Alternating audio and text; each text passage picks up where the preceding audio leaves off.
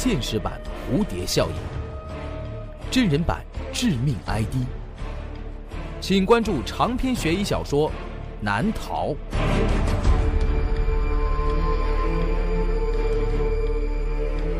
当当、京东、淘宝网上书店均有销售。曹毅和陈川正在公园里玩扔飞盘的游戏，他们是从小到大的伙伴，感情十分要好。这是一个小区附近的小公园更准确的说，实际上就是一个小的运动场所。一块空地有几架秋千和一些简单的运动器材，两三个长椅，上面坐着来休息纳凉的人。我啊，今年大概又要留级了，曹毅说。那不糟了，陈川回应。要是找不到工作的呢，我就去你家的店里上班。谁管你？哎，你太不仗义了，曹毅。上周不是小青的生日吗？陈川问。小青是另一个和他们一起长大的伙伴，当然她是个女孩，当然曹毅和陈川两个人都喜欢着她。那天吧，我鼓起勇气向她表白了。陈川说，并把手里的飞盘扔向了曹毅。曹毅愣了一下。没有接住，飞盘掉在了路边的长椅旁，走神了。陈川抱怨道：“呃呃，抱歉。”曹毅说着，走过去捡起了那飞盘。曹毅，扔过来！陈川喊着。曹毅回头看了他一眼，把飞盘扔了回去。你开始急了吧？陈川问。因为我说我跟小青表白了。曹毅和陈川有个约定，两个人公平竞争，无论谁能跟小青在一起，都不能和彼此翻脸。才不是。曹毅解释道：“他说这句话的时候有些言不由衷，所以他没有看着陈川，而是把视线转向了一边。这个时候，一个小孩子手里的红色气球脱手了，气球飞向空中。曹毅漫无目的地看着这个气球，心里的感觉有点失落，好像小青就像这个气球一样，已经缓缓地离自己远去了。呃，我该回去了，我还要送货呢。”陈川说着，朝自己的自行车走去。陈川家开了一间快餐店，他负责帮忙家里送餐。你直接回店里吗？曹毅也走了过来。我才不像你到处乱晃。这个时候，一辆广播车从公园外的路上经过，广播车上印着“社区服务”的字样，正在播报一则停水通知。那我走了。陈川说着，骑着自行车离开了。本故事音频由朱威编辑制作，讲述朱威、瑶瑶。这个故事的名字叫做《昨日公园》。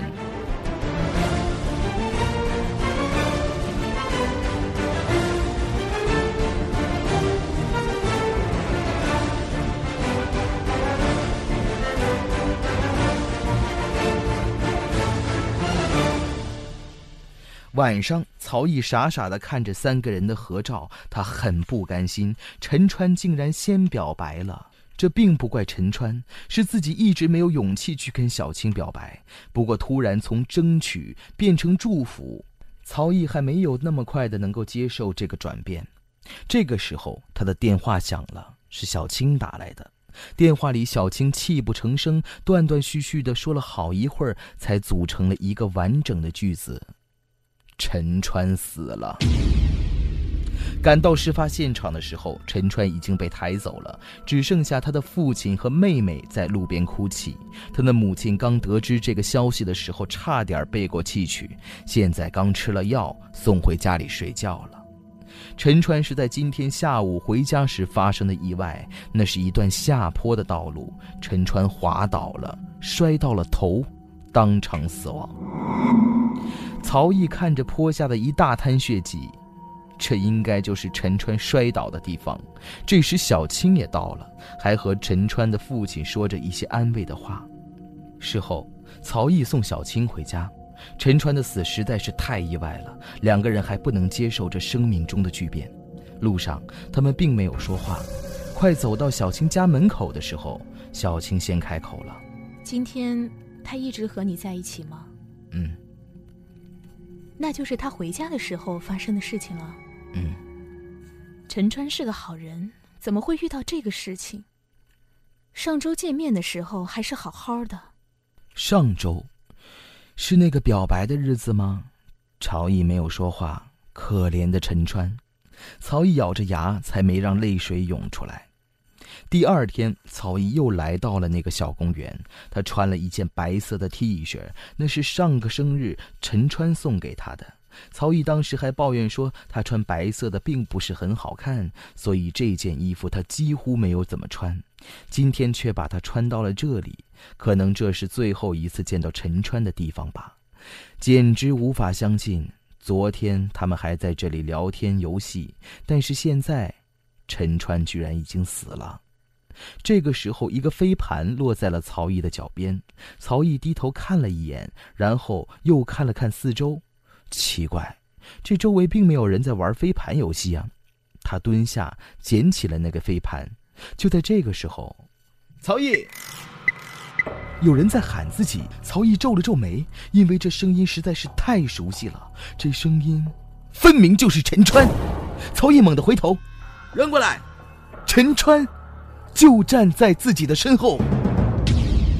而此时，曹毅发现自己的衣服也已经不是那件陈川给他买的白色 T 恤了，而变成了昨天他穿的另外一件橙色的 T 恤，那是小青送给他的。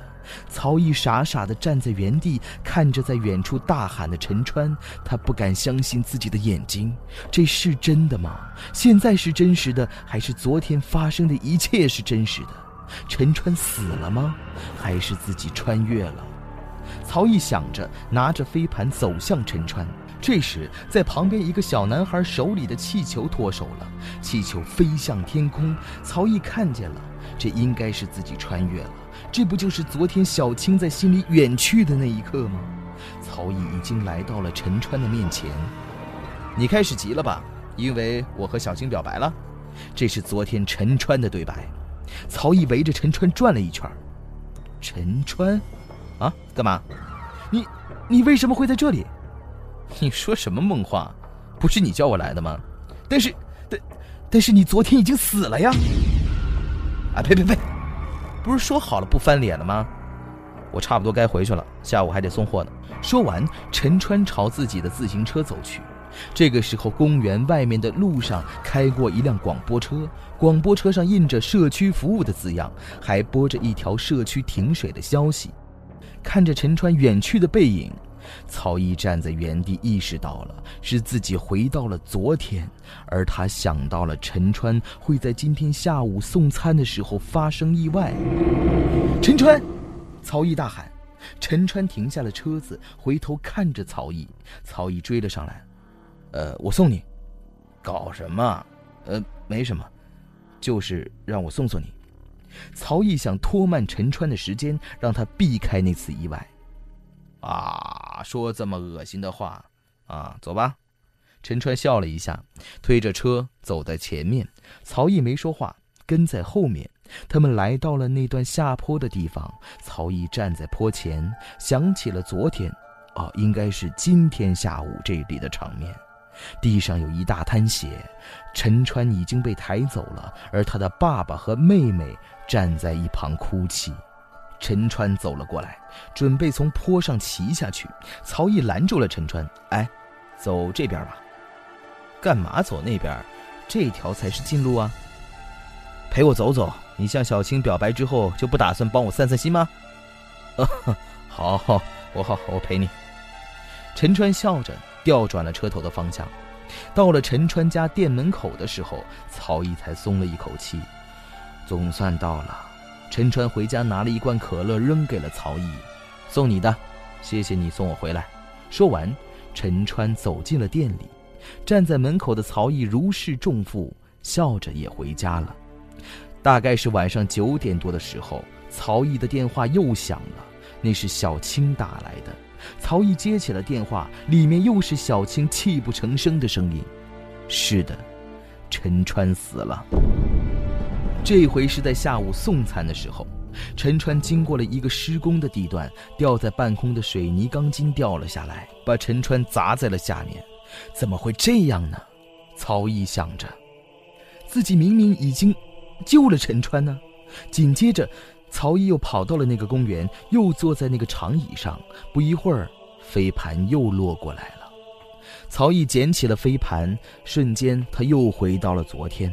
他又穿着那件小青给他买的橙色 T 恤，小男孩手中的气球又脱手了。陈川，又站在了自己的身后。送陈川回家之后，曹毅并没有马上离开，他等在陈川家的门口。过了一会儿，陈川准备骑着摩托车去送餐了，曹毅赶忙上前拦住了他：“陈川，你今天别送餐了，老老实实在家待着吧。”说什么傻话！我要到向阳街送餐，来不及了。曹毅没能拦得住陈川，他骑着摩托车走了。向阳街，曹毅知道有一个巷子可以更快的到达那里，他开始奔跑。等跑到了之后，果然这里有一个建筑工地，陈川正在骑过去。曹毅赶忙叫住了陈川。就在陈川停下车的时候，吊在半空的水泥钢筋掉了下来，那水泥钢筋并没有砸到陈川。当天晚上。曹毅也没有接到小青的电话。终于得救了，曹毅打开了电视，可电视上正在报道陈川家的快餐店被打劫的消息，钱柜里的现金全部丢失。当时正在店里的陈川和他的妹妹被歹徒残忍的杀害。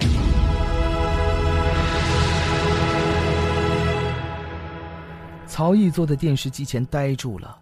无论怎么去救陈川，不单单没让他脱险，反而结局一次又一次变得更糟。曹毅又回到了那个公园，他又捡起了那个飞盘，一切又回到了昨天。这回曹毅让陈川坐下。陈川，如果有一天你知道我会死的话，你会怎么做？陈川拍了拍曹毅的肩膀：“救你喽。”救不了。万一怎么救都救不了，我一定会死。无论怎么去救，结局都是一次比一次惨。那会怎么办？你你到底怎么了？陈川疑惑着。我就是随便问一下。你是不会死的，你不是还没有跟小青表白吗？曹毅愣住了，他看着陈川，他一直在等你表白呢。你们俩呀，都快把我急死了。陈川站了起来。但是你你不是已经？那个嘛，我只是拜托他以后照顾你。陈川面对着曹毅，她是个好女孩，你要好好对她。说完，陈川走了。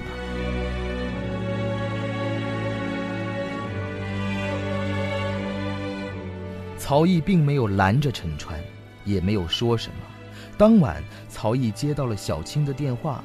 电话里，小青泣不成声，说了一件对曹毅来说已经不是个新鲜的新闻：陈川在回家的时候摔到了头，死了。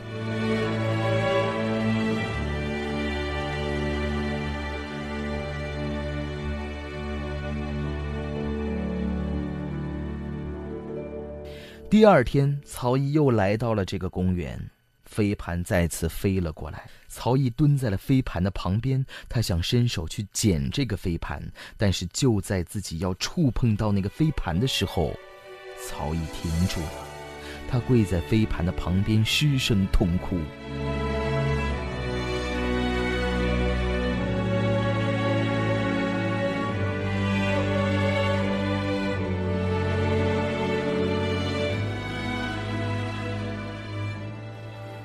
七年后，曹毅和小青已经结婚了。他们又来到了这个公园。曹毅想起了陈川，这里毕竟有那么多他们年轻时的回忆。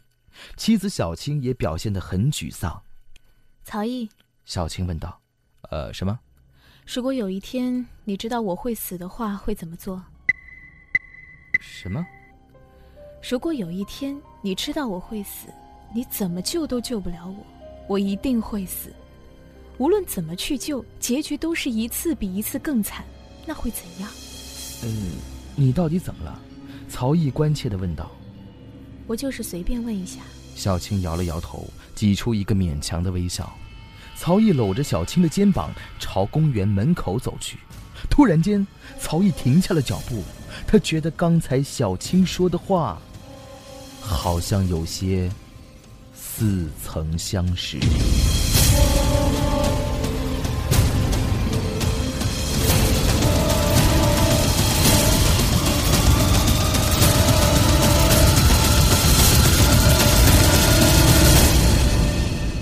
好了，这就是我为您讲述的昨日公园的故事。